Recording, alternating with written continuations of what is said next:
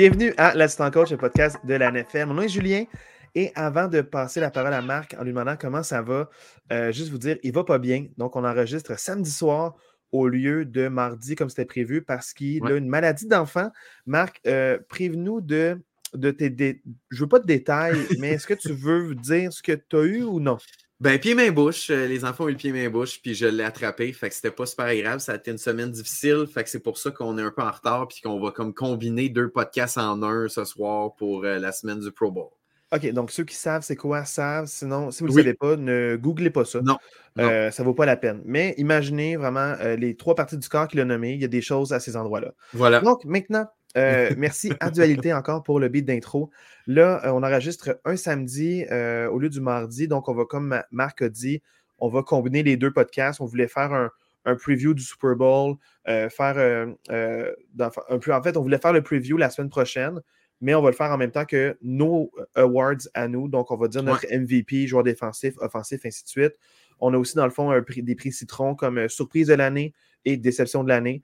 Euh, puis on n'a pas de Walter Payton euh, Man of the Year. C'est pas ce qu'ils font dans la communauté. Donc, on est qui nous pour dire euh, c'est toi qui le mérite.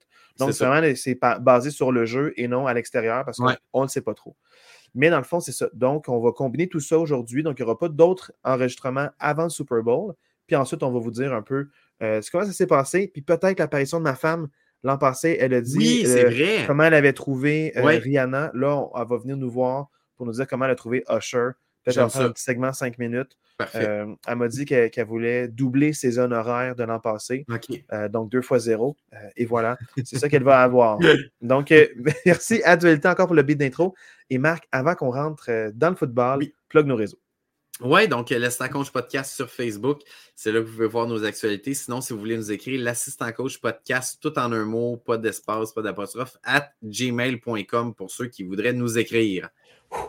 Et là, maintenant, parlons des deux demi-finales ou les Championship Weekend, parce que c'est les. Ils gagnent un petit trophée, là, que, eux s'en foutent un petit peu. Mais il y a le champion de la AFC et de la NFC qui a été couronné. Euh, dans le duel de la AFC, il y avait les Chiefs contre les Ravens.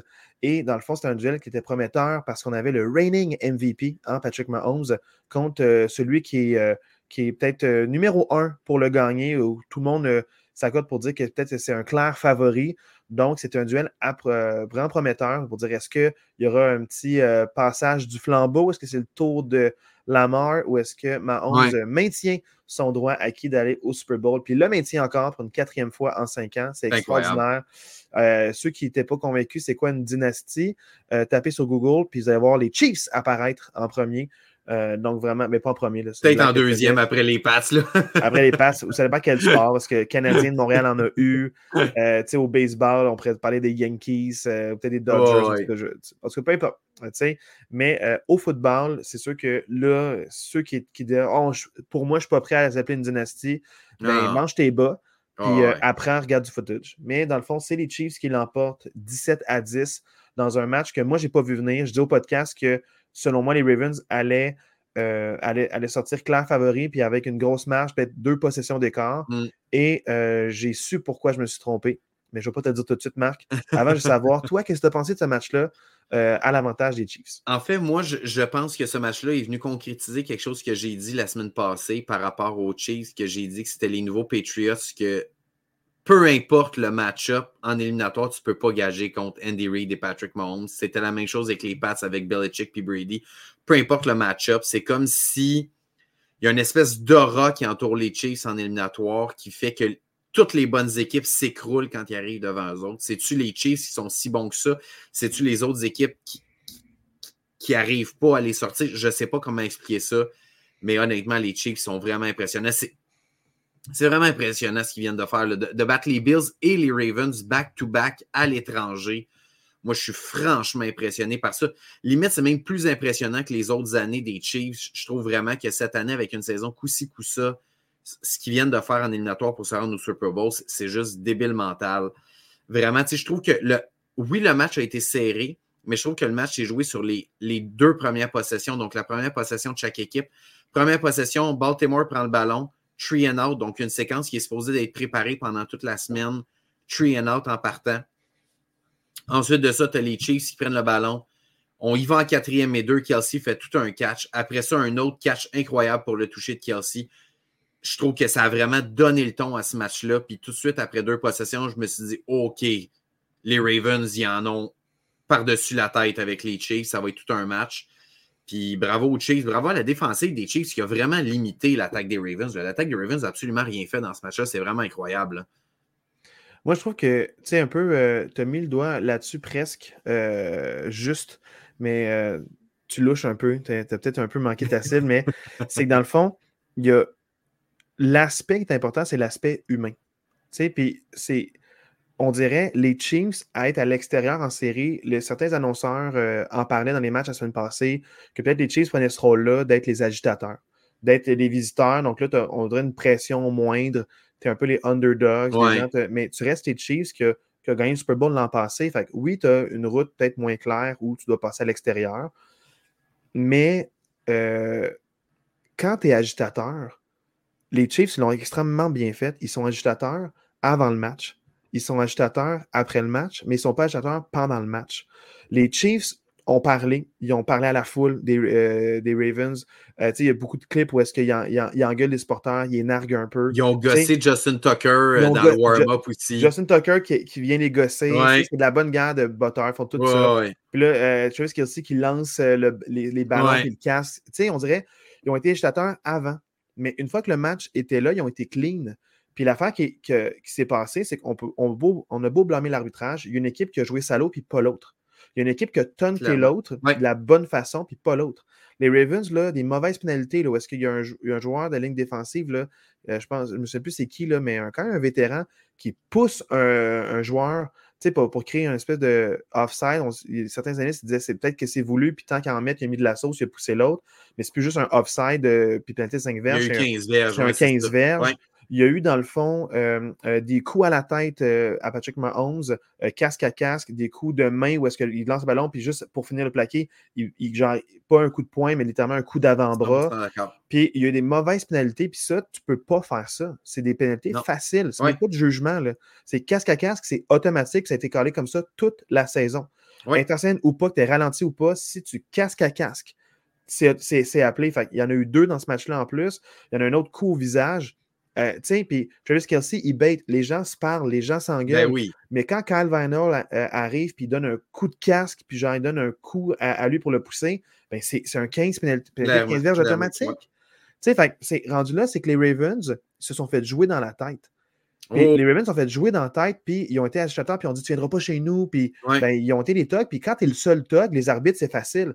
Si les Chiefs avaient embarqué dans ce jeu-là, les arbitres auraient, laissé jouer. Comme souvent, tu sais, c'est ah, ben, des deux côtés, on laisse jouer. Là, quand c'est d'un bord, clair, évident, ben, c'est facile à appeler. il y a, l'aspect où les Chiefs ont joué concentrés, ils ont été vraiment. Euh, on, voit que c'est un groupe uni, un groupe fort. Il y a pas eu des, têtes brûlées, il n'y a pas eu de mauvaises décisions. Dans les mauvaises décisions des Ravens, je ne veux même pas parler de, du taunting de Zay Flowers. C'est un match émotif. Il a fait un gros catch. Il a flex trop par rapport à, à Sneed. Euh, ça cette pénalité-là n'a aucun rapport avec le fumble. Il aurait pu marquer un toucher quand même. Oh la pénalité n'est pas coûteuse. C'est le fumble, le jeu après, qui était coûteux. C'est le fumble, le jeu après, qui était coûteux. Fait c'est pas la pénalité. J'ai rien contre cette pénalité-là. Des fois, elle est appelée, des fois, elle n'est pas appelée, mais c'est de lancer le ballon sur l'autre joueur. Oui. Euh, ça, c'est non. Là. Non, non, c'est ça. Au final, je, trouve juste que les Ravens, ils n'ont pas joué comme ils savent jouer. Puis ils ont, ils ont, joué un style de jeu différent. Ils n'ont pas fait assez de courses. Euh, Patrick, euh, Patrick Mahomes euh, a fait ses jeux, puis là, je vais te lancer beaucoup de choses, puis tu réagiras comme tu veux réagir, mais la chose importante pour moi, c'est que Patrick Mahomes a fait certains jeux signatures. Lamar Jackson en a eu aussi. Là, il y a une passe rabattue qui capte puis il court pour 24 verges. il y a eu des jeux signatures des deux côtés. Travis Kelsey, où est-ce que Patrick Mahomes est sur le bord de se faire plaquer par, en arrière pour un sac du corps, puis il lance la balle in extremis. Travis Kelsey qui saute à gauche, il est allongé à l'horizontale, il est super bien couvert, il n'y a, même mm-hmm. pas, a même pas une demi-verge d'ouverture. Euh, le couvreur est là où il faut. Il capte le ballon quand même pour un premier jeu, alors qu'il est en troisième et, long. Euh, fait dans le fond, il y a eu des jeux signatures des deux côtés. Il y a eu des erreurs des deux côtés, mais la différence, c'est que les Chiefs ont pu s'appuyer sur une défensive. Plusieurs fois, ils n'ont pas pris le risque. Ils ne sont pas allés en quatrième et deux, ils ne sont pas allés en quatrième et un. Ils ont, ils ont à chaque fois. Ils n'ont pas dit Mahomes doit garder le ballon dans les mains. Ils ont donné plein de chances aux Ravens de, faire des séquences, mais la défensive des Chiefs m'a vraiment impressionné parce qu'elle a été, puis c'est ça l'avantage, puis je pense que c'est ça que les, Steelers font contre les Ravens de bien, puis c'est ça que les, Browns font, c'est que dans la AFC North, ils essaient pas de faire, ils, font une pression à 4. Il y a un joueur, middle linebacker, qui, est pour Lamar Jackson ou pour le running back, euh, si jamais, dans le fond, euh, il, quitte la pochette pour la protection. Et dans le fond, les, les, joueurs, ils gardent la tête haute. Ils essaient de pousser, mais ils ne font pas de pivot parce que si tu fais un pivot, c'est que l'endroit opposé à ton pivot, trouve un corridor de course pour Lamar Jackson, puis se nourrit de ça. Chaque fois que les Steelers le font, là, TJ Watt, il fait un, spin vers l'intérieur, ben, il court vers l'extérieur. Il fait un spin vers l'extérieur, il va trop vers en arrière, ben, il court par l'autre. La seconde qu'il essaie de faire le petit jeu extra, ça ne marche pas. Tandis que les Chiefs ont été extrêmement disciplinés. Ils, ont gardé la. tu sais, quand ils poussent, ils ne sont pas tête baissée en train de battre leur trouveur. Ils regardent ce que Lamar veut faire, qu'est-ce que Lamar veut faire. Puis, dans le fond, ils essaient de, le contenir d'abord avant tout. Puis, quand tu le contiens, tu donnes une chance. Puis Lamar a eu beaucoup de temps pour passer, puis il n'a pas été capable de passer. Parce que la pression à 4 des Chiefs a été dominante. Puis on peut blitzer. Quand ils ont blitzé, c'était intelligent, puis il y a des moments planifiés. Il y, avait un plan de match, tout le monde le comprenait. Euh, puis c'est vraiment une unité défensive a, a, été extrêmement bonne parce que Patrick Mahomes a fait ses jeux en début de match, puis il n'a pas eu à en faire en deuxième demi. Non, c'est ça. Les jeux contestés, les jeux serrés, les... quand le match est vraiment tendu, il a, il a fait ses jeux, mais la victoire ne revient pas juste à Patrick Mahomes, à Travis Kelsey. Ils ont eu des moments clés importants, mais c'est vraiment la défensive qui a été extraordinaire. Puis plus le match avançait, plus j'ai senti les Ravens stressés en déroute. Ils sont habitués de jouer avec une avance, puis quand ils n'ont pas l'avance, ça se passe pas bien pour eux historiquement cette saison. Puis c'est ça qui s'est passé, c'était le scénario pour les battre.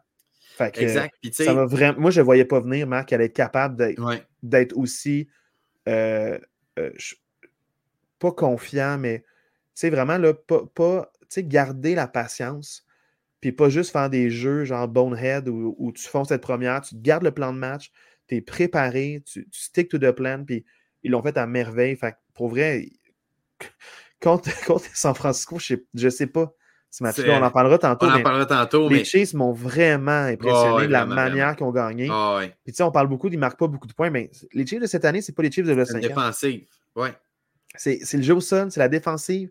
Le jeu au sol était bon. Puis pour vrai, c'est wow parce que c'est la même équipe qu'on voit depuis 5-6 ans, mais ils ne jouent pas de la même façon. Ils ont su se développer, ils, ont une identité claire, puis ils marquent juste 17 points, puis ils gagnent. On s'en fout qu'ils ne marquent pas 20 points. la défensive a été extraordinaire. Ils ont eu un bon plan de match, puis ils ont, fait des jeux où il fallait. En tout cas, c'était vraiment un beau match à regarder. Moi, j'ai adoré ça.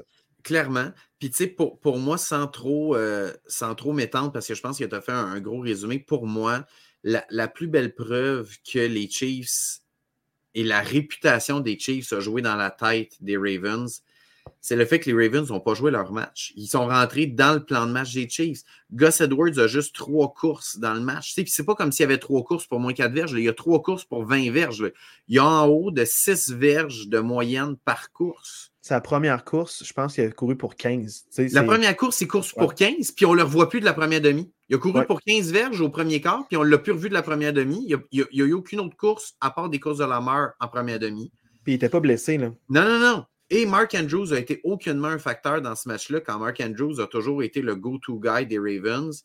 Moi, je pense que ces deux éléments-là démontrent à quel point les Ravens se sont dit si on veut battre les Chiefs, faut en faire trop, puis ils ont voulu trop en faire.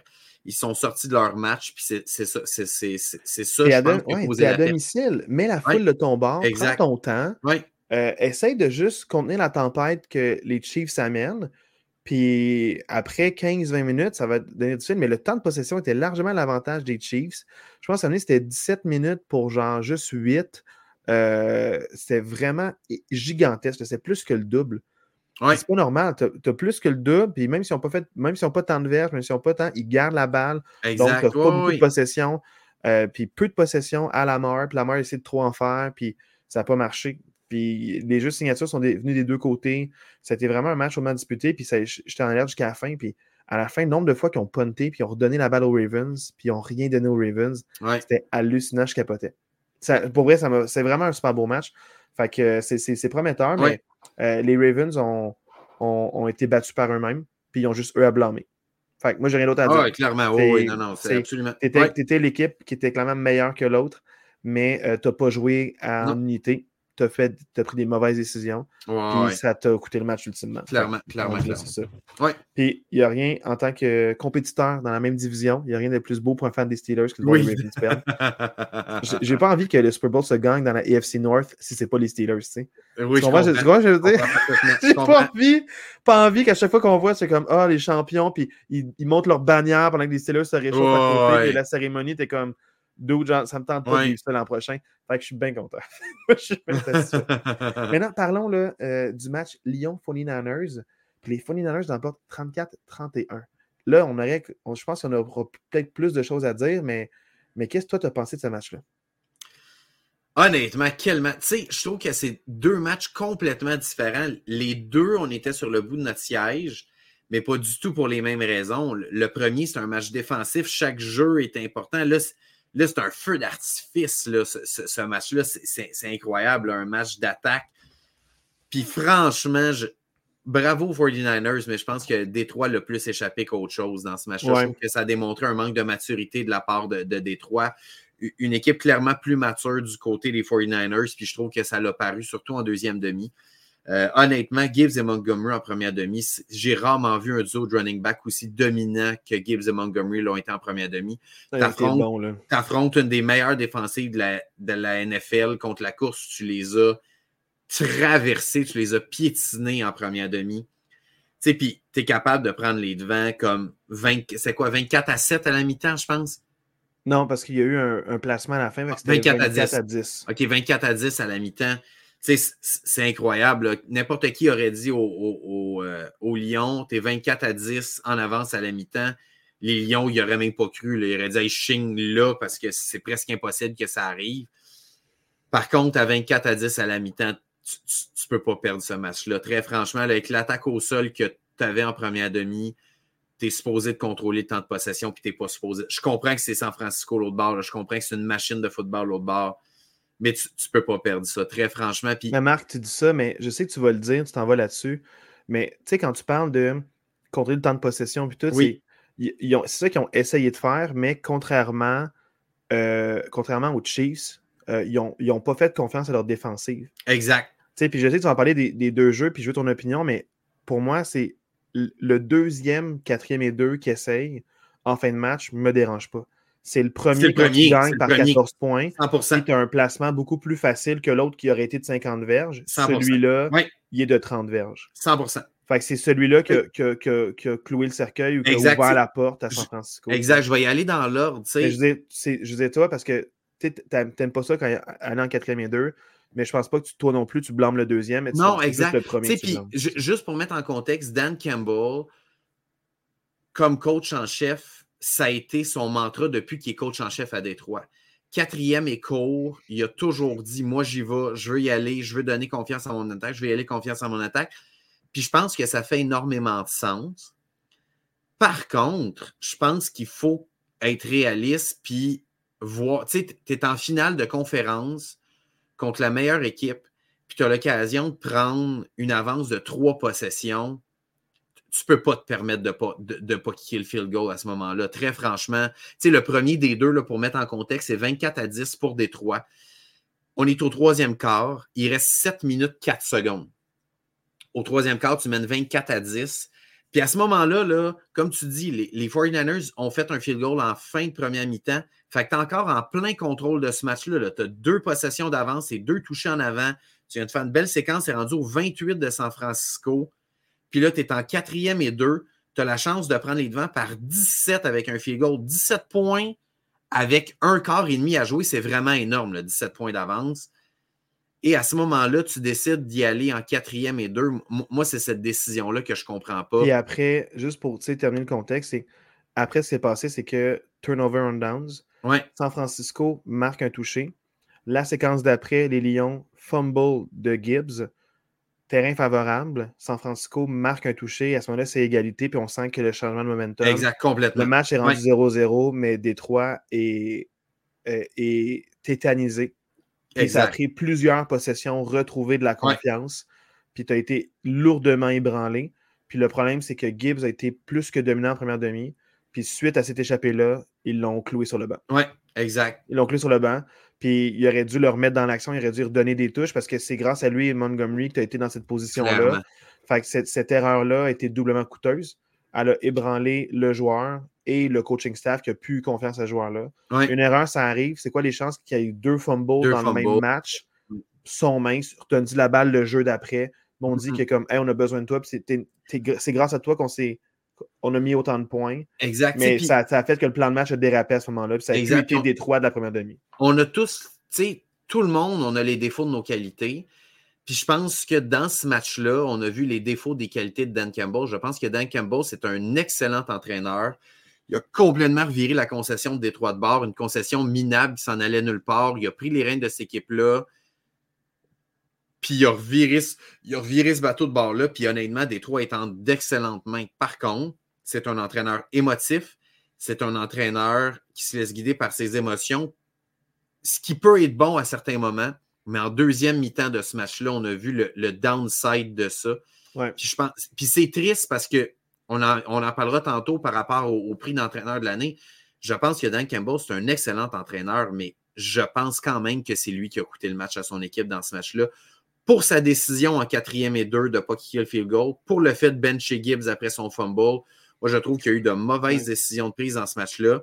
Puis ça revient aussi on a eu le même débat dans le match contre Dallas il y a quatre ou cinq semaines, quand il s'est entêté d'y aller pour deux points, comme trois fois de suite. je ne veux pas refaire le débat de ce moment-là par rapport à la pénalité et tout, mais trois fois de suite, il a décidé d'y aller pour le deux points, quand dans le fond, il aurait dû à un moment donné dire OK, je kick le un point.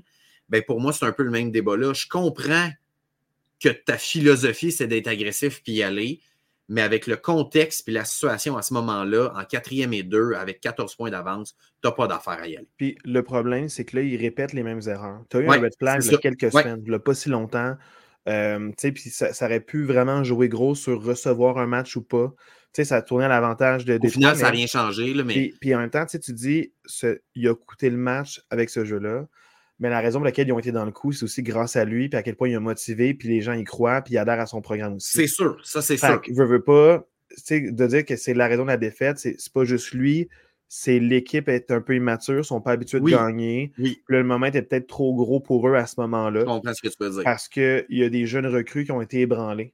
Fait tu sais, oui, l'entraîneur est émotif, mais que Gibbs joue pas, que le coaching staff a fait comme, eh shit, Gibbs vient, est-ce qu'on vient de le perdre? Le, lui, il y a toute la off-season, il, aurait dû le réimpliquer dans le match parce que, tu sais, vraiment, la seconde qu'ils ont essayé d'être euh, euh, pass happy puis d'arrêter de courir, ça n'a pas très bien marché. Ça a mm-hmm. fait beaucoup de traîneurs, ça a redonné le temps de possession à San Francisco qui a remarqué un autre touché après. Là, ensuite, ils ont marqué un placement après. c'est San Francisco qui mène par 10 points. Euh, puis là, le match était joué. Tu sais, Détroit a marqué oh, un, placement, un, touché vers la fin, puis le placement, il fallait qu'il converse un, il ne pouvait pas donner la balle. Fait c'était. Ce match était fini. C'était serré, mais le match était joué avant. Parce que San Francisco avait 10 points d'avance. Oui, exact. ça finit 34-31. Exact, ça finit 34-31, mais le match était joué à peu près au milieu du quatrième quart. on a beaucoup parlé de Détroit, mais il va falloir qu'on arrête de dire Purdy, il est, juste bon à cause des gens qui l'entourent. Pour vrai, la deuxième mi-temps, Wow, qui dit ça? Non, non, mais je dis on, je parle pas de nous, je pense pas qu'on ait déjà dit ça, mais il y a beaucoup de gens qui disent ça, que Brock Purdy il est juste bon parce qu'il est dans le système de Carl Shannon avec plein d'étoiles autour de lui.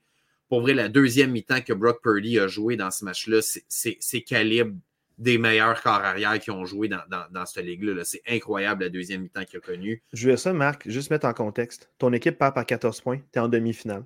Tu es une recrue. C'était la première fois à ce moment-là non seulement il performe, mais en plus, il court pour gagner les premiers jeux. Ah ouais, c'est euh, on, peut, on peut dire qu'il y a overthrow bien du monde, mais je préfère qu'il y ait overthrow du monde puis qu'aucun ait la passe, qu'il underthrow puis ça fasse des, interceptions. Fait que si tu es pour lancer en couverture tight, loin, tu es mieux de, lancer un petit peu trop loin que pas assez loin. Fait que je peux jamais blâmer un carrière pour un peu trop lancer dans ces contextes-là quand tu lances en milieu de terrain et non ces lignes de côté. Puis euh, en même temps, je m'excuserai jamais. Puis c'est normal qu'une équipe qui se rend au Super Bowl n'est pas euh, bâti seulement sur un corps arrière. Parce que toutes les équipes qui se rendent là, tu peux dire que Mahomes est chanceux d'avoir Kelsey. Pourquoi on n'en parle pas de ça? ah, il est, chanceux d'avoir euh, Andy Reid. Ah, il est chanceux d'avoir mm-hmm. McKinnon. Ah, il est chanceux d'avoir. Euh, on pourrait nommer plein de joueurs qui est chanceux d'avoir. Clairement. Mais ultimement, on ne peut pas être désolé que le GM fasse bien sa job puis qu'il construit une bonne équipe. Fait qu'amener, tu peux dire c'est à cause d'eux, mais c'est normal qu'une équipe qui sera au Super Bowl a plus c'est une équipe de 53 joueurs actifs. Mhm. C'est Ouais. clair qu'il faut que tu en aies au moins une dizaine qui c'est pas des ticounes. Ça prend une bonne, une bonne ligne à l'attaque qui te protège, des bons running backs. Christian McCaffrey est excellent, mais Brock Purdy est excellent aussi dans ce match-là. Puis oui, Ayuk a fait un jeu de fou euh, pour capter un ballon qui était overthrow, puis que ça a fait, failli être intercepté, mais il l'a fait Ayuk ce jeu-là. Ils l'ont, Purdy l'a tenté cette passe-là en one-on-one. Il a fait confiance à son receveur quand même.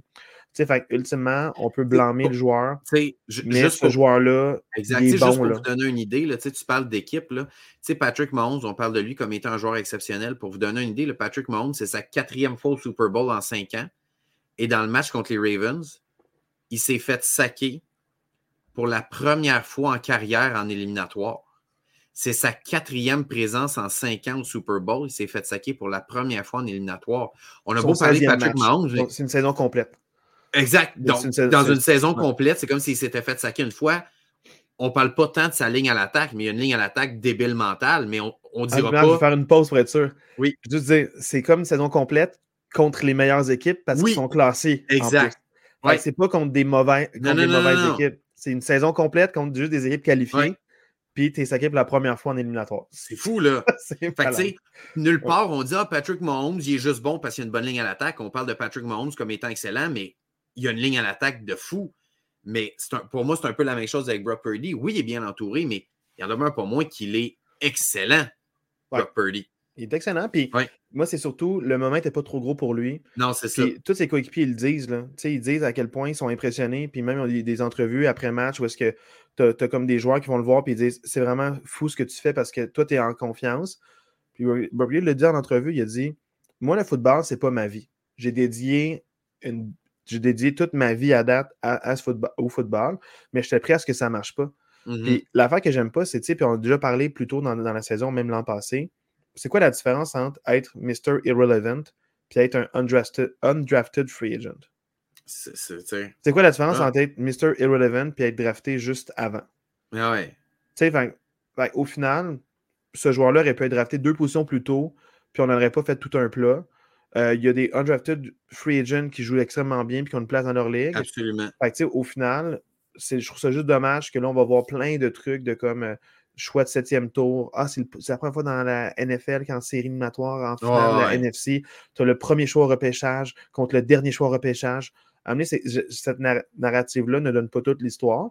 Ça démontre que les gens Ouais. draftent mal, les Ouais. talents, puis ils ne savent pas reconnaître, puis ils vont drafter pour bien paraître et pas perdre leur job versus le joueur en qui ils croient vraiment.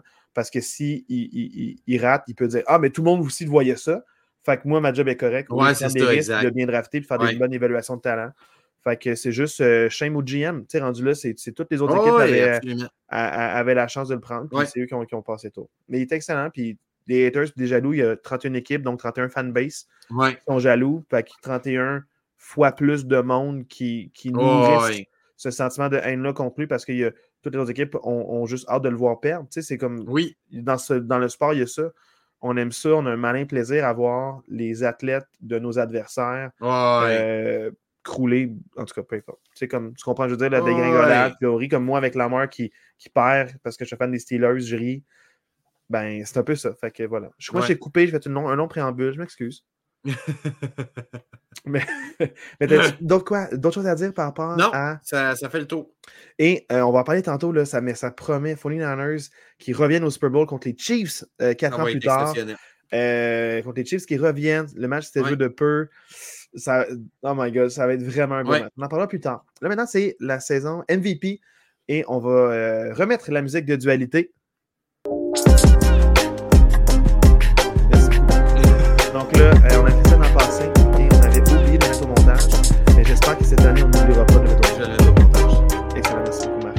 Et là, maintenant, les prix individuels. Donc, on va commencer avec le prix le plus convoité euh, au lieu de terminer avec le prix le plus convoité.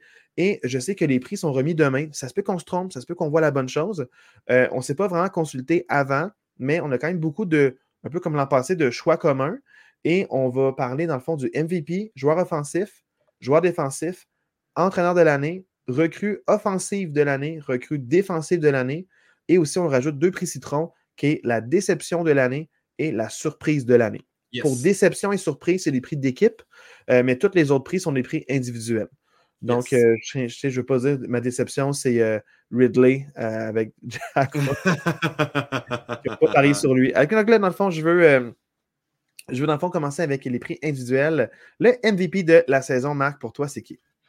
Ben, je pense que euh, j'ai pas le choix d'y aller avec Lamar, honnêtement, avec la, saison que les Ravens ont eue. Euh, Lamar a été vraiment très, très bon toute l'année. Saison niveau, euh, niveau euh, vraiment niveau MVP. Puis avec le fait que la Ligue, donc la NFL, il va de plus en plus avec des corps arrière comme MVP. Si je vais dans cette suite logique-là, je n'ai pas le choix d'y aller avec Lamar. 3700 verges par la passe, 24 touchés par la passe, 800 verges au sol avec 5 autres touchés. Honnêtement, vraiment, saison exceptionnelle qui a mené les Ravens. C'est oui, oui, les Ravens, ils ont une défensive exceptionnelle, mais honnêtement, leur attaque était très, très méthodique puis très, très bonne. Fait que, fait que j'ai pas le choix de le donner à la main. Moi, mon prix MVP, c'est Christian McCaffrey, Marc. Euh, bon il, choix. Est il est passé proche par le passé. Ouais. Et, euh, tu sais, dans le fond, là, juste pour nommer les statistiques, puis tu vas peut-être les nommer plus tard, mais il y a plus de 2000 verges comme joueur. Tu sais, il y a, il y a 1459 verges au sol, 14 euh, touchdowns au sol, et dans le fond, il y a 564 verges par la passe, puis c'est 7 touchdowns, euh, dans le fond, par la passe. Fait qu'il y a 21 touchés à lui seul, ce qui est énorme. et il y a plus de 2000 verges. Fait qu'il y a eu une saison extraordinaire, puis l'attaque de San Francisco, oui, Brock est bon, mais l'attaque était élite à cause de lui. Souvent, il était benché vers la fin du quatrième quart, fait qu'il n'a même pas joué des matchs complets. l'attaque était dominante, c'était des juggernauts, puis il, brise les plaqués, il est explosif, euh, il trouve la, end zone, il, est extraordinaire, il a encore été extraordinaire aussi en playoff. Mais c'est un prix de saison, puis pour moi, euh, ça a été un joueur électrisant, très convoité dans le passé. La transaction a changé cette équipe-là pour le mieux. et euh, on voit que cet ajout-là a été dominant. Debo, il est bon cette attaque-là plus, a plus de punch quand Debo est là, mais ils peuvent se débrouiller sans Debo. Ils peuvent se débrouiller sans Ayuk. Ils peuvent se débrouiller sans Purdy aussi un match ou deux. Mais pas sans McCaffrey. Ils ne peuvent pas se débrouiller sans Christian McCaffrey. 100% d'accord. Euh, c'est pas, pas, pour rien a trois thérapeutes qui massent tout pendant que c'est ligne de côté. Le cou, les, les quads, même les biceps, oh, une face de genre, je vais courir. Pour vrai, c'est débile mental. Pour moi, c'est mon MVP. Lamar était exceptionnel, des bonnes stats. On pourrait le comparer à son autre saison MVP. Mais Lamar nous surprend moins. Je pense que quand il a gagné, c'était une surprise. Euh, et je me base sur la saison. Et moi, la seule raison pour laquelle je ne l'ai pas pris, puis j'en ai parlé un petit peu avant, c'est Lamar a bien fini l'année, mais en début, de, en début de saison, on disait beaucoup Ah, il a été bail par sa défensive. Oui, beaucoup de drops des receveurs, mais Mahomes aussi, puis on n'en parle pas comme MVP Mahomes. Ouais. Ah, dans le fond, il a, il a, moins paru par la passe et par la course en début de saison. Il y a eu une bonne deuxième moitié, mais pas une bonne première moitié, mais l'équipe gagne. Fait avec le. Tu sais, on, oublie hein, ce qui est passé le 2-3 mois. Mais Lamar n'était pas dominant du tout en début de saison, mais il gagnait. Puis à la fin, on se sert des victoires comme une fiche au corps arrière. Mais c'est une fiche d'équipe. C'est l'unité défensive qui, a, qui, fait créer beaucoup de revirements avec beaucoup de pression et qui gagnait des matchs. tu as une défensive qui est exceptionnelle, qui t'a aidé euh, dans. Fait je ne suis pas désolé contre lui, mais c'est juste pour dire que c'était un joueur dominant. Pour moi, il devrait être top 3, peut-être même gagner parce que c'était le meilleur corps arrière, mais Christian McCaffrey, selon moi, il était meilleur que, Je comprends parfaitement tes arguments, ça fait beaucoup de sens. Euh, c'est ça, je ne vais pas dénigrer Lamar. Lamar était exceptionnel cette saison, mais Christian McCaffrey était plus important et plus dominant dans les matchs durant toute la saison que Lamar. Ouais. Et euh, je ne veux pas me servir des éliminatoires. Ce n'est pas parce que Christian McCaffrey est en finale puis pas Lamar que je donne ce prix-là. Parce que je, me base sur la saison seulement. Oui, oui, je comprends ce que tu veux dire. Voilà. Maintenant, joueur offensif de l'année. Pour toi, Marc, c'est qui? Ben, tu as un peu volé le punch dans le sens que pour moi, c'est clairement McCaffrey. Dans le sens que si je ne le mets pas MVP, je n'ai pas le choix de le mettre joueur offensif, là, très franchement. Tu sais, saison exceptionnelle, tu as déjà donné ses statistiques. Puis moi, je pense que ce qui m'impressionne le plus, c'est que juste au sol, on ne parle même pas des verges par la passe. Juste au sol, il y a 300 verges de plus que le deuxième. Comme ça veut tout dire. Le deuxième, c'est Derrick Henry. 300 verges de plus que le deuxième. C'est incroyable. Puis on parle même pas de ces 560 verges par la passe. Par la course, c'était largement plus dominant que, que tous les autres porteurs de ballon cette année. Exact. on parle beaucoup de comité. Euh, mais tu sais, lui, il est assez dominant. Puis, c'est-à-dire, ça montre sa durabilité. Il y a, même s'il y a Mitchell qui est en arrière de lui, qui est très bon, euh, ben, tu sais, je trouve que le fait qu'il joue autant, qu'il a autant de reps à chaque match, qu'il a été aussi, aussi dominant, c'est un joueur offensif d'exception. Oui, euh, il a été vraiment une coche de plus que tout le monde euh, cette année. Oh, vraiment. Euh, moi, Marc, mon joueur offensif, je vais te souvent, on pense à celui qui aurait dû gagner MVP. On le met joueur offensif, comme Christian McCaffrey. Tu as dit souvent MVP, c'est le corps arrière. Moi, j'ai envie de mettre un corps arrière joueur offensif. Ouh, OK. je vais te surprendre, c'est pas Lamar, mais c'est Josh Allen. Oublie, ah! oublie les, les playoffs il a vraiment été dominant pour son équipe durant toute l'année. Euh, et dans le fond, juste pour donner quelques statistiques, 29 passes de toucher, 4300 verges par la passe, 14 touchés par la course, 524 verges. Fait que de scrimmage, c'est 4824. C'est quand même fou, verges. presque 5024, presque 5000 verges totales. Il, y a, euh, il, y a, plus de 40 touchés. 43, euh, 43 pour être plus exact, ce qui est énorme, qui est gigantesque. Mm-hmm. il a été une grosse partie de son attaque. On aurait aimé ça, moins de chiffres pour lui, puis plus pour ses running backs. Mais il a été vraiment dominant. Puis si les Bills ont gagné leur division cette année, c'est en grande, grande, grande partie grâce à lui. Euh, la défensive s'est écroulée. Joe ça, des fois, était inexistant. Mais lui était présent du début jusqu'à la fin. Puis euh, pour moi, il mériterait joueur offensif de l'année. 100%, ça, ça, fait du sens. Effectivement, que vu comme ça, je n'avais pas pensé à lui. Peut-être peut à cause du début de saison, tu sais, tout l'argument que tu donnais pour Lamar par rapport au MVP qu'en début de saison, peut-être un peu la même chose pour Josh Allen qu'en début de saison, les Bills, c'était un peu moins impressionnant, mais effectivement, si on regarde les 7-8 dernières semaines, Josh Allen a été vraiment exceptionnel pour, les, pour les Bills. Pour donner une idée, là, pour le MVP, je ne l'ai pas fait parce qu'on euh, a nommé clairement des, des runner-up, des gens que la NFL peut. Mais pour les euh, Offensive Player of the Year, euh, les, nominations sont Tyreek Hill, Lamar Jackson, C.D. Lamb, Christian McCaffrey, Dak Prescott.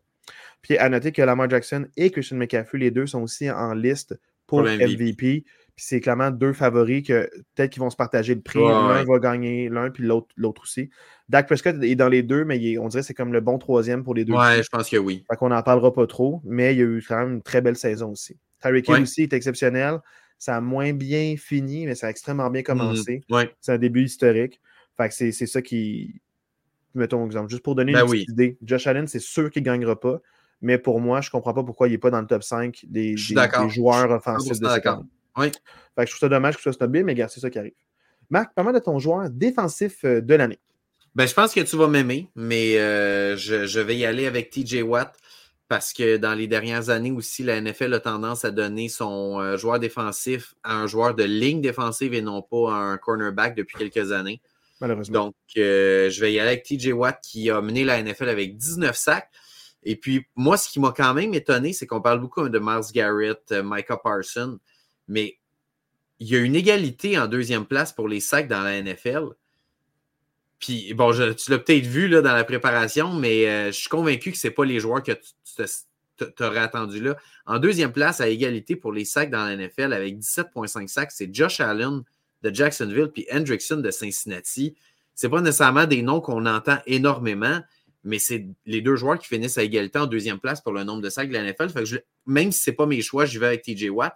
Je trouve que c'est quand même important de mentionner ces deux noms-là qu'on entend un peu moins parler dans la NFL quand on pense de bons joueurs défensifs? J'ai pas les statistiques complètes de TJ Watt, j'aurais dû les sortir, mais c'est pas juste les sacs, c'est ça qui est glamour. Il y, a, oui. y a comme, mettons, exemple, c'est flashy, mais en termes de tackle for loss, en termes de solo tackle, en termes d'interception, euh, il y a eu même interception euh, euh, encore cette année.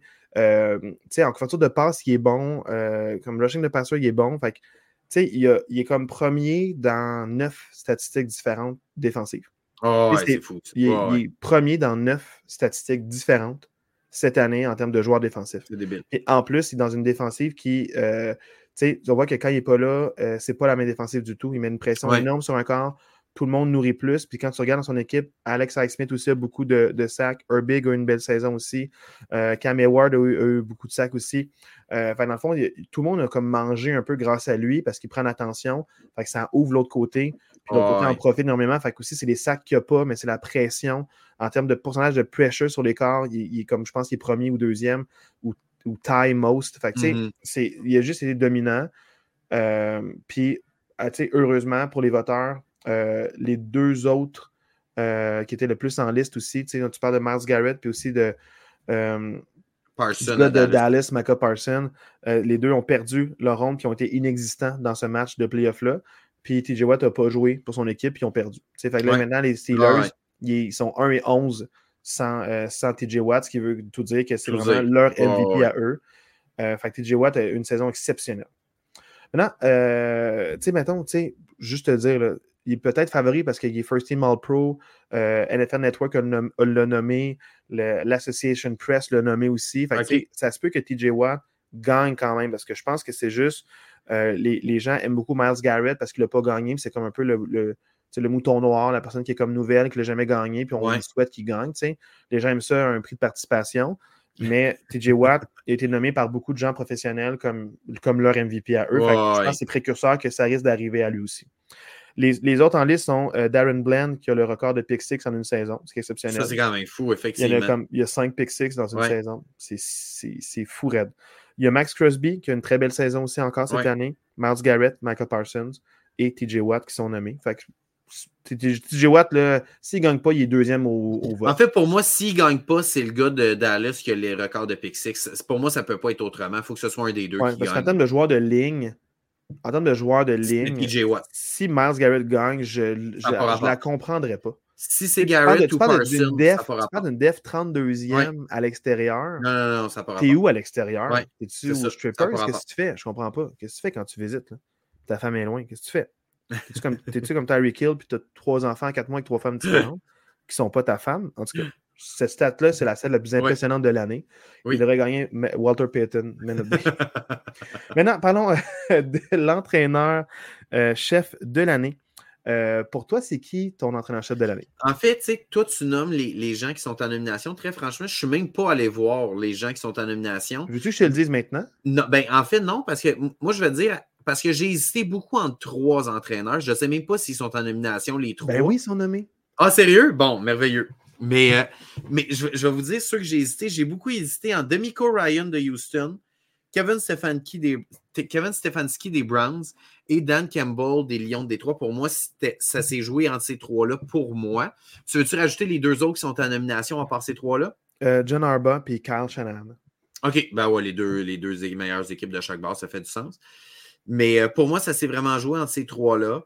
Euh, Demico Ryan, pour ce qu'il a fait avec les, les, Texans cette année, de passer d'une équipe à trois victoires l'année passée une équipe qui gagne sa division puis qui va même gagner un match en éliminatoire, pour moi, c'est vraiment exceptionnel. Il a ramené une espèce de culture gagnante là-bas. Kevin Stefanski, pour ce qu'il a fait avec les Browns, de, une, fiche quand même de 11 victoires avec les Browns, malgré la perte de Nick Chubb à la semaine 2 ou 3 qui est un des deux ou trois meilleurs running backs dans la NFL, malgré avoir utilisé quoi, cinq quarts arrière dans l'année, puis tu finis avec Joe Flacco qui était sur son sofa jusqu'à la semaine 12, euh, genre, quelque chose de même. Sept partants différents. Sept partants différents, c'est juste fou. Puis malgré tout, d'être capable de mettre 11 victoires sur le tableau, pour moi, Kevin Stefanski mérite clairement une mention. Mais je n'ai pas le choix d'y aller avec Dan Campbell. C'est Dan Campbell mon choix pour, pour tout ce qu'il a fait avec, euh, avec Détroit. Pas juste cette année, depuis qu'il est arrivé en poste. Euh, vraiment, pour moi, c'est exceptionnel. Une concession moribonde, une concession qui s'en allait de nulle part. Il a ramené de l'intensité, il a ramené de l'émotion dans ce building-là, dans, cette concession-là. Autant les joueurs que les fans. Moi, je trouve que Dan Campbell mérite clairement le, le, titre d'entraîneur de l'année cette saison. Malheureusement, euh, la NFL souvent donne à la nouvelle sensation. Euh, le nouvel entraîneur-chef qui performe, puis on oh, ne le voyait pas là. Euh, vas-y, tu sais. Il y en a eu des mauvais choix, puis des gens qui n'ont qui jamais été sur le top, qui n'ont jamais bien coaché après, qui se sont fait renvoyer deux, trois ans plus tard. Tu sais, dans le fond, euh, Demico Ryan, je sens qu'il est là pour rester. Je sens que je suis en confiance. Fait je, pourrais comprendre qu'il gagne parce qu'il se classe avec une équipe qui part de loin. Puis c'est un prix sur une saison. Ouais. Dans le fond, on compare à l'an d'avant. Dan Campbell, pour moi, c'est mon entraîneur-chef de l'année, mais je ne pense pas qu'il va l'avoir parce qu'il euh, est là depuis trois ans. Enfin, dans le fond, c'est pas comme un changement de culture instantané. Oui, c'est ça. C'est pas l'effet Cendrillon de comme tout d'un coup, du, jour au lendemain, clac, wow, ça arrive. Puis, tant mieux. Mais euh, il coach extrêmement bien. Ça lui a pris du temps. Créer son équipe, former son équipe, qui adhère à son identité. Et euh, la saison qu'il a eue, la manière qu'il l'a eue, c'est exceptionnel. Puis il a très bien coaché. Kevin Stefanski, pour moi, c'est mon numéro 2 parce qu'il s'apprend un coach qui coach. Tu sais, John Arba, tu as un bon club, tu as une bonne équipe depuis longtemps, tu es dominant. Là, ton meilleur joueur qui est ton, qui est ton euh, Lamar Jackson, ton, ton, corps arrière, est en santé. on s'attend à ce que tu performes. Ouais. Quand Shanahan avec son équipe boostée, on s'attend à ce que tu performes. Fais juste, fais pas chier à patente. Tu sais, tu as, toutes les cartes. Euh, tu as toutes les cartes, c'est clé en main. C'est comme. Euh, tu sais, c'est pas. C'est pas pour moi bien coaché nécessairement que juste une équipe dominante puis tu domines. On te reste un peu à prévoir. Tu es là où le talent est. Mais quand tu fais face à l'adversité, puis il faut que tu coaches avec plein de backups une semaine, il faut que tu les prépares.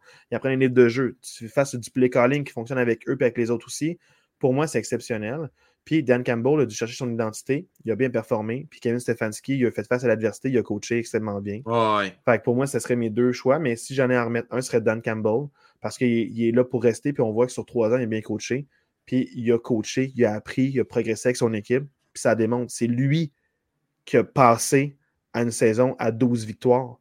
Puis c'est lui qui a vécu une saison à deux victoires. Oh, fait, que tu as vécu une saison à deux victoires avec un mauvais club, puis deux ans plus tard, tu as 13. C'est toi qui as amélioré. Je vois que toi, tu as coaché. Oh, exact. Demico Ryan, on pourrait dire, c'est pas toi qui as coaché, c'est les Browns qui ont fait un mauvais trade, puis tu as eu plein de choix de premier tour, puis tu en as profité cette année avec Tank Dell, euh, qui n'était pas au premier tour, mais qui, qui performe extrêmement bien, avec mm-hmm. Anderson, qui performe extrêmement bien, avec CJ Stroud, qui, qui, est extrêmement bon, puis il est tellement bon, puis les recrues ont tellement bien fait que, ben, oui, changement de culture, oui, nouvel entraîneur-chef, mais c'est toi qui as coaché ou c'est ces jeunes-là qui sont bons?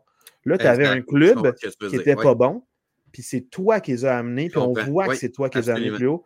c'est pour ça que je veux vraiment que Dan Campbell gagne, et pas Demico Ryan. Je veux que Demico Ryan gagne l'an prochain ou dans deux ans. Oui. Continue à faire une bonne job, puis je vais, je vais, je vais vraiment vouloir que tu gagnes. Ça fait je, ne veux pas un one and done. Oui, oui. non, c'est plus ça, mettons. Je sais s'emporter, Marc. euh, CJ Stroud, on a un consensus je ne vais pas trop élaborer ma pensée parce que je pense que tu vas très bien le dire. Pour recrue de c'est CJ Stroud, recrue offensive de l'année. Il devrait même être en liste pour être euh, joueur offensif de l'année. Comme c'est une recrue, c'est comme un choix facile à mettre là. Mais il était extrêmement dominant. Marc, parle-nous un peu de CJ Stroud cette année. Ben, tu sais, CJ Stroud, on va se le dire, Caroline a passé sur lui là, pour, euh, pour, euh, pour drafter un QB que, très franchement, je ne suis même pas sûr que c'est lui qui va starter l'année prochaine à Caroline. Ça se peut que non. C'est CJ Stroud. CJ Stroud, quelle saison extraordinaire. Ça a pris quoi? Ça a pris 7 ou 8 semaines avant qu'il se fasse intercepter pour la première fois. Il y a le record de. Sixième match. Ouais, c'est ça. Il y a le record de la NFL là, pour le, le, plus de matchs sans interception pour commencer une carrière. Tu sais, fini l'année avec plus de passes aussi avant Exact, plus de passes sans interception comme recrue pour commencer. Tu sais, c'est vraiment incroyable ce qu'il a réussi à faire dans, dans une concession qui, qui s'en allait nulle part aussi. Tu es arrivé là trois victoires l'année passée. Euh, on savait, nouvel entraîneur-chef, nouveau corps arrière, 4100 verges par la passe, 23 touchés, 5 interceptions. Pour moi, tout ça, tu sais, puis on, parle souvent, puis on en a parlé aussi cette année dans le podcast, à quel point, comme corps arrière, des fois, ça vaut la peine de prendre une ou deux saisons comme corps arrière backup pour apprendre la vitesse, les lectures dans cette ligue-là. Lui, il arrive dès le début, puis d'être capable de mettre ces chiffres-là en partant, pour moi, c'est vraiment exceptionnel la saison que CJ Stroud a réussi à faire. CJ Stroud, juste pour compléter un peu, c'est qu'il était aussi dans une équipe qui était pass happy. Tu sais, mettons, il était vraiment, euh, il lançait en haut de 40 passes par match. Comme on ne sait pas si c'est viable pour une recrue. On ne comprenait pas trop trop avec les stats comment les matchs se déroulaient. Quand on a vu les matchs joués, on a fait qu'il est vraiment bon. Il y a eu des grosses victoires, euh, des drives, euh, enfin une quatrième quart aussi pour, pour, gagner le match. Donc, il a vraiment été la pierre d'assise de cette équipe-là. Euh, c'est, disons, exceptionnel. Parmi les autres compétiteurs. Je, veux juste faire une mention spéciale que pour vrai, CJ Stroud, la saison est exceptionnelle. Il n'y a pas le choix de gagner, mais probablement que n'importe quelle autre année, Puka Nakua aurait gagné euh, offensive de l'année. Pour vrai, 1486 verges, tu finis quatrième dans la NFL derrière Tyreek Hill, CD Lamb puis Amon St. Brown. Tu es quatrième comme wide receiver dans la ligue comme recrue vraiment, chapeau à Pukanakwa. C'est plate parce qu'il ne gagnera pas, mais il faut, quand même lever notre chapeau à ce gars-là que, que personne ne voyait vraiment. Là, quand on parlait de recrues en début de saison, Pukanakwa n'était pas tant là. On se souvenait même que, que hum, Matthew Stafford avait dit avant le début de la saison Je ne sais pas comment connecter avec mes jeunes joueurs dans mon équipe parce que j'ai l'impression de ne pas être capable d'entrer en relation avec eux autres. Puis il finit avec un gars avec 1500 verges par la passe d'une recrue. Fait que vraiment, euh, chapeau à ce gars-là. Là. Puis dans les, autres compétiteurs, il y a Jameer Gibbs, Sam Laporta, Puka Nakua, puis Bejan Robinson. Je pense que Bijan Robinson, c'est un nom. Je ne sais pas s'il y a une si bonne saison. Oui, il me semble que je suis pas. C'est une recrue. Qui d'autre, tu sais, je sais pas. En tant qui d'autre, mais je pense que c'est le cinquième. Parce que Gibbs, Laporta, Nakua ont eu des saisons ben exceptionnelles comme recrue. Laporta, il a, été dominant. Euh, il a vraiment, vraiment été fort. Là maintenant, parlons des recrues défensives de l'année. Pour toi, c'est qui marque? Pour moi, ben, je vais y aller aussi avec euh, du côté de, Houston, une jeune équipe. Je vais y aller avec Will Anderson Jr., euh, qui a connu, je trouve, une très, très bonne deuxième moitié de saison. Puis c'est peut-être pour ça qu'il a plus ressorti. On l'a moins vu en première moitié. Puis euh, j'y vais avec lui 7 sacs, 29 plaqués pour Will Anderson Jr. dans la défensive de Houston, qui va être probablement un joueur très, très dominant dans les prochaines saisons. je pense qu'il y a eu une saison très convaincante cette année pour moi, euh, c'est Joey Porter Jr. L'année passée, j'ai donné ça à Sauce Garner, tu sais, dans le fond, un cornerback. Puis là, c'est encore un autre cornerback. On dirait les jeunes cornerbacks étoiles, dès l'an 1, tu le vois qu'ils vont être des starters longtemps dans la ligue. Puis Joey Porter Jr., c'est pas un miss, c'est vraiment, il va être là longtemps, puis on le voit. Il y a un début de saison où est-ce qu'il n'était pas ou peu utilisé, juste quelques petits jeux. Euh, mettons, il était vraiment là, il jouait peut-être quelques snaps par game seulement. Puis il y a une blessure de Mika, euh, euh, Fitzpatrick, Minka Fitzpatrick en fait. Et, et il, là, il dit à son coach Je veux lockdown tel joueur. Puis là, dans le fond, il, il, affronte les titans. Puis là, il dit Moi, je veux Hopkins. Puis là, dans le fond, tu, tu me l'envoies. Puis sur genre 74 snaps, genre offensif ou quelque chose de même. Je ne sais plus exactement le nombre de snaps offensifs, mm-hmm. mais sur 50 snaps offensifs, il y en a, juste genre 8 qu'il n'a pas couvert. Puis de, de, toutes les fois où il était avec lui, il a juste accordé une passe. Puis il y a une pénalité pour pass interference. Ouais. Fait, puis sinon, pour le reste, il y a eu un match exceptionnel. Puis à ce moment-là, c'est comme la légende a commencé à être créée. La légende, je sais. La légende a commencé à être créée. Puis, puis pour de vrai, il y a lockdown, le wide receivers. En un contre un, il y a des chiffres exceptionnels. C'est pas pour rien qu'il est dans le top 5, puis il est nommé aussi par la NFL comme recrue de l'année. Parce que si on regarde euh, les cinq recrues, il y a Will Anderson, Jalen Carter des Eagles, Joey Porter des Steelers, Kobe Turner, qui est euh, un, defensive tackle qui a 8 sacs comme recrue. Il y a une autre recrue sur la même ligne des Rams qui a 7 sacs aussi. c'est exceptionnel. il y a deux recrues sur la ligne défensive qui peuvent extrêmement bien, les Rams, tant mieux.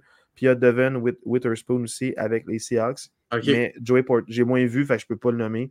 Mais Joey Porter Jr. il était exceptionnel. Il a extrêmement euh, dès sa première saison, extrêmement mature. Il a pris des bonnes décisions. Il a, fait des gros jeux. Pour moi, euh, c'est exceptionnel. La saison qu'il y a eu, c'est vraiment fort. Fait que tu peux dire que je prêche ma paroisse parce que je mets TJ Watt et Joey Junior. c'est deux qui pourraient l'emporter. Ils pourraient l'emporter avec la saison qu'ils ont eue. Fait que, la défensive des Sailors n'est pas élite pour rien. Ben non, exact. Mais ouais, génial. Maintenant, passons à la déception de l'année, Marc. Euh, qui t'a Comme équipe. Pourquoi? Comme équipe. Qui t'a déçu et pourquoi? Comme équipe, j'avais quelques choix. J'aurais pu nommer les Chargers, j'aurais pu nommer les Raiders. Mais euh, pour moi, je pense que la plus grande déception, c'est les Jaguars qui font même pas les éliminatoires. Je me souviens à un moment donné dans le podcast, peut-être semaine 8, 9, je me souviens plus, je parlais peut-être des Jaguars comme étant la meilleure équipe de la AFC. Je pense qu'à un certain moment, ils étaient comme 8 et 2 ou 8 et 3 puis tu te ramasses à même pas faire les éliminatoires. Quel débandage. Très franchement, peut-être qu'on ne saura jamais ce qui s'est passé dans ce locker room-là, mais clairement, il, y a quelque chose qui a débarqué. Y a-tu eu une. Euh, y a-tu des, des, des, coéquipiers qui sont pognés? Tu sais, je ne sais pas ce qui s'est passé. C'est-tu par rapport au coach, c'est-tu par rapport aux joueurs, mais clairement, il s'est passé quelque chose dans cette équipe-là. C'est pas normal qu'on soit passé d'une des meilleures équipes de la IFC à même pas faire les éliminatoires. Je suis excessivement déçu de la fin de saison des Jaguars, qui, qui honnêtement, qui inexplicable, très franchement. Parce que la défensive n'était pas si bonne que ça, mais n'était pas si mauvaise non, plus. Non, exact. C'était une défensive euh, milieu, milieu de la NFL. Avec Travis Etienne, qui, a eu un très bon début de saison. Il, a, parti là où il a laissé l'an passé. Un bon corps de, de ressort de passe, un bon tight end aussi. Là, dans le fond, euh, tu as tout le. tout le potentiel, tu as tout ce qu'il te faut. Je ne comprends pas comment ça a pu être en déroute. Puis j'ai vu en plus ce match-là live, puis ils ont bien joué, les Jaguars, là, des bonnes unités spéciales. Fait, ça s'explique pas. Non, ça s'explique pas? Puis moi, ma déception de l'année, c'est les Dolphins. J'ai voyé haut, j'étais chaud sur le projet des Dolphins. Mike McDaniel, je l'adore. L'an passé, une bonne saison. Il y a eu un passe parce que, euh, dans le fond, son euh, QB a été blessé. Donc, c'est que si Tua ne jouait pas, on est comme fait Ah, ben, tu sais, il n'y a pas son QB numéro 1, QB numéro 2, vraiment pas assez bon, il n'y a pas un bon backup. Euh, c'est une, transition. On va voir qu'est-ce qu'ils vont faire l'an prochain. Puis je me suis dit que s'ils sont en santé, qu'est-ce que ça va donner en l'an 2? J'avais des grosses attentes. Début historique. Le output en termes de verges, de points, historique après quatre semaines. après quatre, cinq semaines, ouais, c'est ça. Après six semaines. C'était fou. On parlait de, euh, on parlait de Tyreek Hill qui était en rythme pour avoir jusqu'à 2200 verges et continuer avec ce, rythme-là. Puis euh, il y a eu la débandade. Ils menaient leur division. Ils étaient loin devant. Ils l'ont échappé contre les Bills. Euh, ça a été la déroute. Puis ils n'ont pas juste échappé contre les Bills. Ils ont mal paru à beaucoup de moments. Contre les Ravens, ils ont mal paru. Euh, tu sais, il y, a, il, y a, eu plein de moments clés où j'étais comme contre les grosses équipes, ils se font traverser. Ils gagnent vraiment beaucoup contre les mauvaises équipes. Puis des fois, il y a des équipes qui jouent sur un scène, ils ont perdu contre les Titans de manière inexplicable sur deux revinements en fin de match. Il n'y aurait jamais dû perdre contre les Titans. Jamais. Ça a été la déroute. Fait tu sais, je, je, je, suis vraiment déçu parce que j'avais des attentes. Contre les Raiders, avec les dernières saisons, je n'avais pas d'attente. J'ai été déçu peut-être parce que euh, Antonio, Antonio Pierce a bien paru euh, à sa, quand il était remplacé. Mais avec l'autre avec Josh McDaniels, on savait qu'il allait, avait, il allait gâcher le talent de ses joueurs. Fait que je n'étais pas surpris de ça. sais beaucoup d'équipes que on dirait j'avais pas de grosses attentes particulières. Mais j'avais beaucoup d'attentes pour les Dolphins. Puis la manière que ça s'est terminé pour moi, c'est, c'est, vraiment, euh, c'est vraiment, vraiment décevant. C'est vraiment plat. On parlait d'une des meilleures équipes en termes d'attaque électrisante, une défensive qui faisait des revirements, mettait beaucoup de pression. Puis plus la saison avançait, moins je voyais ça. Euh, puis ça a été extrêmement décevant. C'est ça, ça, je suis déçu. je comprends. Tu sais, malgré la, quand même bonne fiche, ils ont quand même fini avec 11 victoires eux aussi. les espèces d'espoir qui, qu'on avait dans cette équipe-là n'ont comme pas été accomplis. Fait que je peux comprendre la. Pour le dernier prix, j'ai envie de commencer, Marc. Vas-y, ben, vas-y. Parce que dans le fond, surprise de l'année, je veux dire un peu le même préambule. Je vais te laisser après ça, je vais te, laisser nommer l'équipe parce qu'on a un consensus pour la surprise de l'année parce que euh, euh, c'est une équipe que je, savais qu'on allait voir euh, meilleure, mais à ce point-là, non. J'aurais pu nommer les Broncos, que je ne voyais jamais autant compétitifs qu'ils l'ont été qui ont une série après un, début de saison de 1 et 4, que je suis comme Ah oui, c'est ce à quoi je m'attends. 4-5 euh, victoires de suite, 6 euh, à leur 7, de, 6 en 7 à un moment. ils, étaient en liste pour euh, être dans les wildcards. Ils étaient à un match ou deux, des fois ils étaient à quadruple égalité. Ils ont été exceptionnels. ça, a été une surprise. J'aurais pu nommer les Browns aussi, que je voyais troisième, quatrième de la AFC, qui, ont, qui, ont, été deuxième, qui ont eu 11 victoires, que c'est une belle surprise. J'aurais pu nommer aussi dans le fond même de ton équipe, les Packers, qui ont vraiment bien performé. Puis c'est un beau développement. Puis je suis surpris parce que je ne voyais pas aussi fort de cette façon-là. Ils, ont vraiment, ils, ont comme un bon vin, ils ont maturé. il y a plein d'équipes que j'aurais pu nommer, mais on, nos prix, puis les prix de la NFL le laissent transparaître. Il y a une équipe qui nous a jeté sur le cul puis que personne ne voyait là. Et Marc, ce sont les Texans. Texans tu, tu l'as bien dit, pour vrai, avec la quantité de recrues qu'il y avait dans cette équipe-là, autant le corps arrière, en défensive, nouveau, nouveau, euh, nouveau, nouvel entraîneur-chef. Euh, pour vrai, comme la sauce a vraiment pogné dans cette équipe-là. Comme tu disais, on ne s'attendait pas à ce que cette équipe-là refasse une saison de trois victoires. On s'attendait peut-être à 6-7 victoires, mais que cette équipe-là participe aux éliminatoires et gagne un match éliminatoire et a même donné quand même un, une certaine compétition. Qui a gagné la division? C'est eux qui ont gagné leur division.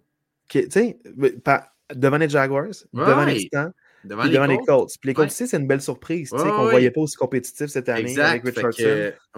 Malheureusement, il était blessé. Ils ont bien fait avec Garner Minshew, mais tu sais, cette division-là était beaucoup plus compétitive qu'on pensait. Clairement. Puis c'est eux qui l'ont gagné, cette division-là. C'est fou. Vraiment, moi, moi, je suis très, très impressionné par les Texans. Chapeau à eux d'avoir. Euh, d'avoir je pense que là, le défi l'année prochaine, ça va être de répéter parce que là, les autres équipes vont les attendre, vont savoir un petit peu plus à quoi s'attendre. Fait que je pense que l'année prochaine va être peut-être encore plus difficile pour les Texans d'être capables de répéter ça. Mais pour cette année, qui, qui savourent, leur, euh, leur saison puis qui essayent de construire là-dessus. Moi, je pense que ça va être plus facile l'an prochain parce qu'il n'y a pas le, le, trials de début de saison d'apprendre à se connaître. C'est possible, c'est possible. Nos éléments, il y a un petit ménage qui va se faire, il y a des gens qui vont être laissés aller, il y aura des nouvelles signatures. Ils ont eu un bon draft, fait peut-être qu'ils vont avoir un autre bon draft l'an prochain aussi, qui connaissent un peu les éléments et les joueurs.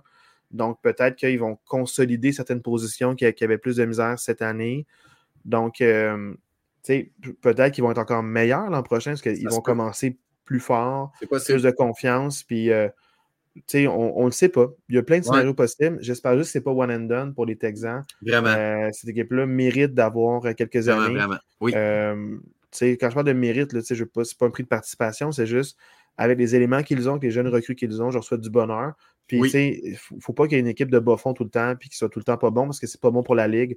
C'est pas simple pour la compétitivité et l'intégrité de la ligue, qu'il y a des équipes qui sont tout le temps pas bonnes à chaque année. Mais il faut qu'il y ait des, séquences victorieuses. Oui. Là, Marc, parlons maintenant du Super Bowl qui s'en vient. Oui!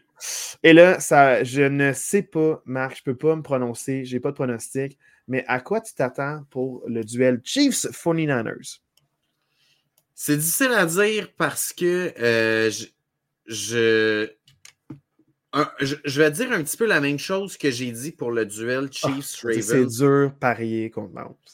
Mais pour vrai, très franchement, j'ai l'impression de me retrouver avec la même chose que Tom Brady. Si je regarde sur papier, l'équipe des 49ers est clairement meilleure que l'équipe des, 49ers, euh, que l'équipe des Chiefs. Le seul avantage peut-être que les, les, Chiefs ont, c'est au poste de carrière. Je pense que Mahomes est supérieur à Brock Purdy. Au poste de receveur, au poste de receveur, clairement, les receveurs des, des, Chiefs sont meilleurs. Euh, des, Seigneur, je vais finir par faire une phrase. Clairement, les receveurs des 49ers sont meilleurs que les receveurs des, Chiefs. Clairement, les, les Ayuk puis les Debo sont meilleurs que les Kadarius Tony de ce monde. Au poste de tight end, Kittle puis Kelsey, ça s'équivaut un peu. Donc, je trouve que même l'avantage Kelsey n'est même pas si grand que ça pour les Chiefs parce que Kittle. C'est pas ça quand tu parles d'avantage de même parce que c'est pas deux talents qui s'affrontent l'un contre l'autre. non, je comprends, mais. Attends, j'ai trois questions pour toi. Puis je veux, oui. vas-y. Je, veux que tu me réponds. Oui. Euh, c'est pas des questions que j'ai les réponses, j'ai pas les réponses. Okay. Je vais juste affirmer des affaires. OK, vas-y. Mais selon toi, parce qu'il y a beaucoup de matchs qui se déroulent comme ça, surtout au Super Bowl, puis même dans le playoff, des matchs en deux, en deux temps. Où est-ce qu'il y a une équipe qui domine une première demi, puis c'est l'autre équipe qui domine la deuxième demi.